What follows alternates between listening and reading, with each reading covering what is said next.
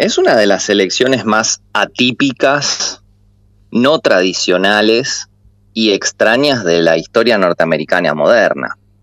La irrupción del personaje mediático Donald Trump cambió el proceso y la interrupción del COVID en un proceso electoral ordenado, institucionalizado y formalizado como es en los Estados Unidos ha causado gran confusión entre los analistas, donde hoy tenemos más dudas que certezas en algunos puntos de cómo va a terminar esto.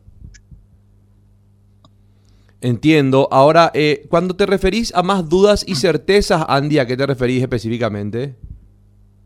Y acá ha habido una, una dictadura de las encuestas nacionales, donde todos los medios norteamericanos e internacionales han simplificado un análisis muy complejo, muy detallista, en, en, una simpleza como es hablar de encuestas nacionales. Y eso en Estados Unidos es muy, muy poco profesional, porque Estados Unidos es el país más multicultural y multirracial que podemos tener en el continente.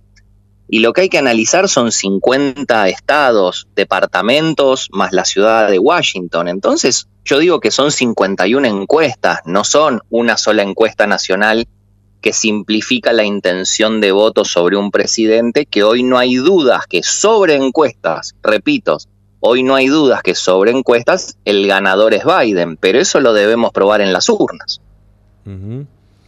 Sí, ahora, eh, lo de Trump eh, ha sido, luego de lo de Obama, lo de Trump ha sido un fenómeno eh, político en, en, los Estados Unidos. Andy, hay que ver cómo se comporta ahora, si bien hay un favorito, pero esto es muy cambiante con el correr de las horas. Muy buen punto, Quique. A Trump es imposible entenderlo, analizarlo y mirarlo desde los parámetros del análisis político. A Trump, y esto vos también sos un experto, hay que analizarlo como un reality show. Trump es un producto mediático que circunstancialmente está haciendo política. Entendamos que Trump es una de las personas más mediáticas de la historia de los Estados Unidos en materia empresaria que llega a presidente.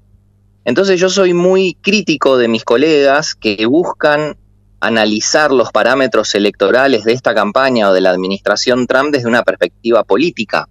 A Trump hay que analizarlo como un personaje mediático disruptivo. Trump es un show mediático caminante que hace política.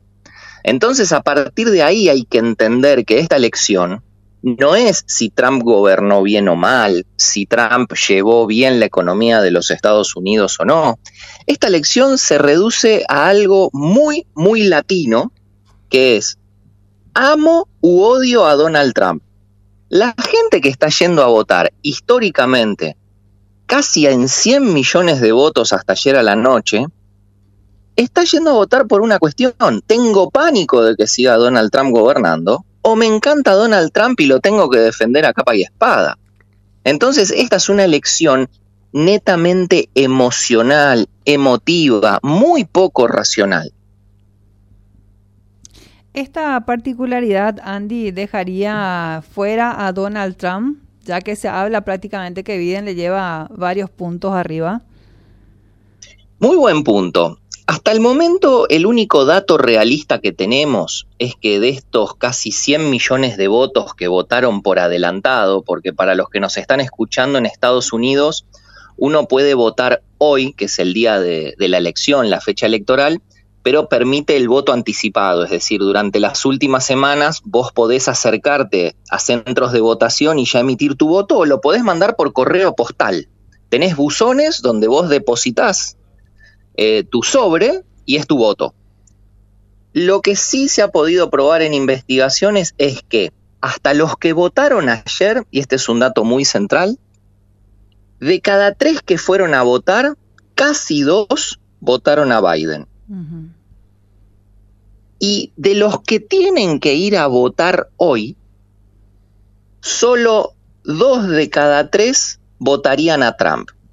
¿Qué quiere decir esto? Que si hoy no vemos una gran masa, una aplanadora de cantidad de personas yendo a votar, como sucedió en el voto anticipado, Donald Trump tiene chances de perder la elección. Pero si hoy vemos un récord de votos de personas que en el día electoral se acercan a votar, yo diría que Trump tiene chances. Los latinos en este caso, em, digamos, en esta tendrían la oportunidad, digamos, perfecta también de, de, dar ese voto castigo, teniendo en cuenta que él tiene una política anti-latinos. De hecho, quería construir un muro ya eh, con, con, con, México, eh, ni bien arrancó su mandato. Em, ¿Qué implicaría el voto latino hoy en Estados Unidos? Estás mencionando uno de los puntos de inflexión de esta elección en los Estados Unidos. Por primera vez en la historia norteamericana, uno de cada tres votos, uno de cada tres votos que se van a producir en esta elección son de latinos o de afroamericanos barra negros. Es decir, por primera vez Estados Unidos está enfrentando una elección donde un tercio de sus votos tienen características culturales, sociológicas y de comportamiento que no son la tradicional del norteamericano promedio, clase media, trabajador. Esta es una estrategia que Trump jugó muy fuerte. Y a diferencia de lo que muchos medios han dicho, en los estados de más población latina, Trump tiene una aceptación de casi el 40 al 50% entre los latinos, es decir, está muy dividido.